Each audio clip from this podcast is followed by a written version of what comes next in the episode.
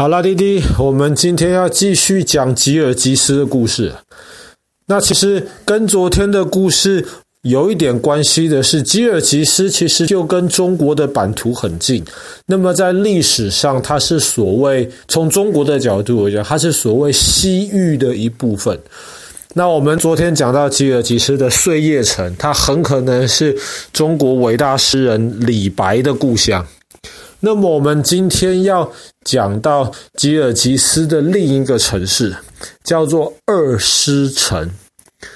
二狮城现在是吉尔吉斯的第二大城，可是其实在中国历史上面，二狮城也是一个很有名的一个地方。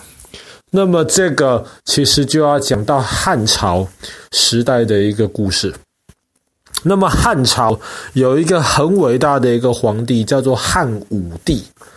汉武帝那个时候呢，就指挥着带领的汉朝的这些军队，然后把汉朝北边最大的敌人匈奴人打得乱七八糟。汉武帝呢，他很喜欢一个妃子，这个妃子姓李，大家就叫她李夫人。那么，因为汉武帝很喜欢这个李夫人啊，那么李夫人有一个哥哥叫做李广利。那么汉武帝也对这个李广利其实很好。虽然李广利这个人老实说没有什么才华，可是就凭着他的妹妹很漂亮，是汉武帝喜欢的李夫人，所以李广利他在汉武帝面前，汉武帝其实也看他非常的顺眼。那个时候呢，因为汉朝要跟匈奴、跟北边的匈奴人打仗嘛，那么匈奴人很多都是骑马的，那么你要好好的对付匈奴人的话，那么你也需要有很多的好马，才能建立起强大的骑兵，才能去对付这些匈奴人。那个时候呢，汉武帝就听说吉尔吉斯的二师城。那边有非常好的马，叫做汗血宝马，千里马，一天可以跑五百公里。而且听说这种马跑的时候流汗，它的汗的颜色是红色的，看起来就好像是流血一样，所以这叫做汗血宝马。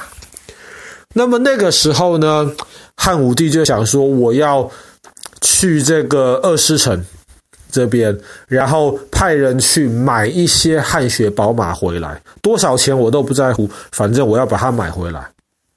可是汉武帝派他的商人到二十城去之后呢，二十城的国王竟然把这些汉武帝的使者给打回来，他们不卖马给汉朝，汉武帝就非常非常生气。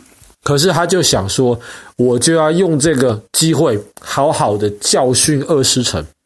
小小的二狮城怎么可能是汉朝的对手呢？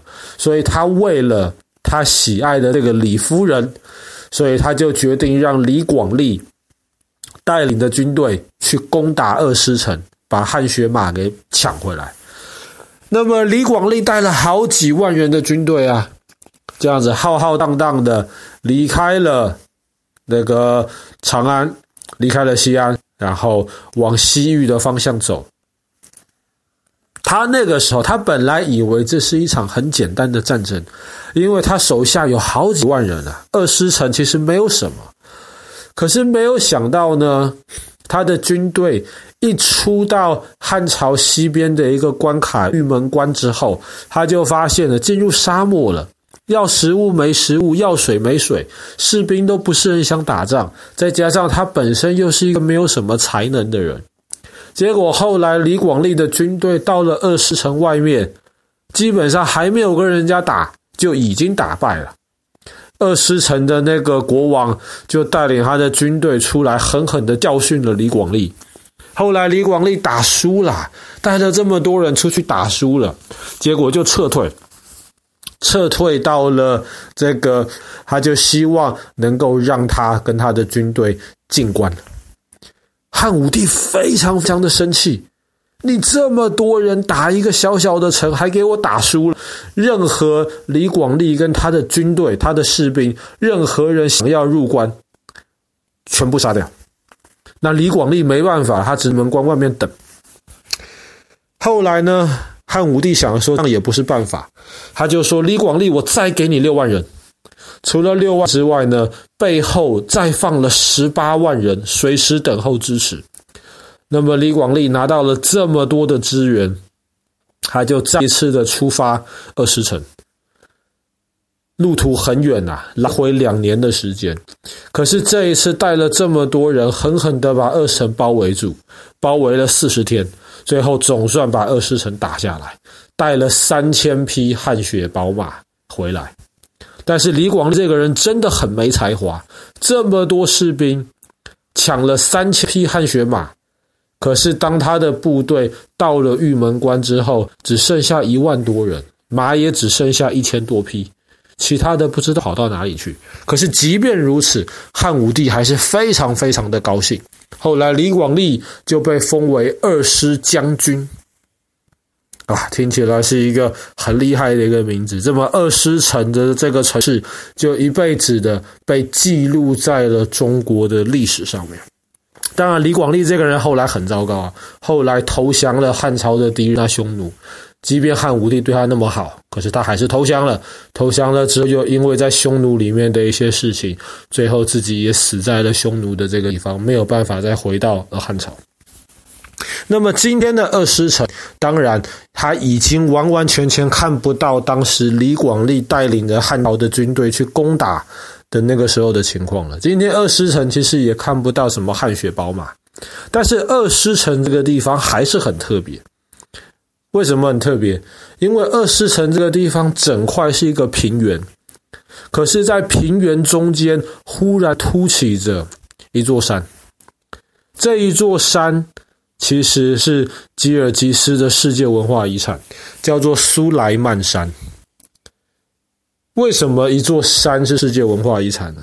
因为苏莱曼山这个地方很特别的是，苏莱曼的这个字的意思，其实就是旧约圣经里面的所罗门。那么犹太人也好，或是基督徒也好，都相信所罗门曾经是以色列一个非常非常有智慧的一个国王。那么穆斯林呢，他们相信所罗门。曾经是一个伟大的一个先知，神直接对他说话的。那么穆斯林把所罗门叫做苏莱曼，然后因为某种原因，爸爸其实也完全想不透。可是穆斯林相信所罗门后来葬在了苏莱曼山这个地方。那爸爸是无法理解为什么一个以色列的皇帝最后会葬在呃吉尔吉斯的山上。但是从很久很久以前，穆斯林就认为苏莱曼山是一个圣山，上面不但有所罗门王的一个陵墓，这个山顶上呢，还有一个石头中间有一个裂缝。那么当地的老百姓都相信，一个女人只要能够爬过石头中间的这个裂缝。那么她怀孕的时候，就一定可以生一个又健康又强壮的一个男孩子。那这个是真的是假的？爸爸不知道，只是在苏莱曼山那个地方，当地的人都是这么相信的。那么，因为这个地方其实一千快两千年来，一直都是当地人朝圣的一个地方。所以苏莱曼山这个地方其实就一直是以这种圣山的这样子的这个形态被保存下来。上面其实有一个那个呃清真寺，上面其实还有一个很有趣的一个博物馆。这个博物馆的这个门基本上看起来就像是长在那个山壁上面这样子。可是这个博物馆里面呢，它一方面运用了一部分天然的山洞。然后二方面，它又用人工挖出来了一些新的山洞。博物馆里面的设计其实非常的有意思，然后也展出了很多当地的以及跟这个呃吉尔吉斯相关的一些历史的一些文物。所以其实这个地方还蛮有意思的。那么如果有机会一游的话，其实还真的可以到这个苏莱曼山这个地方去参观一下。好了。那么我们今天的故事讲到这边，吉尔吉斯的世界文化遗产——苏莱曼山以及二世城。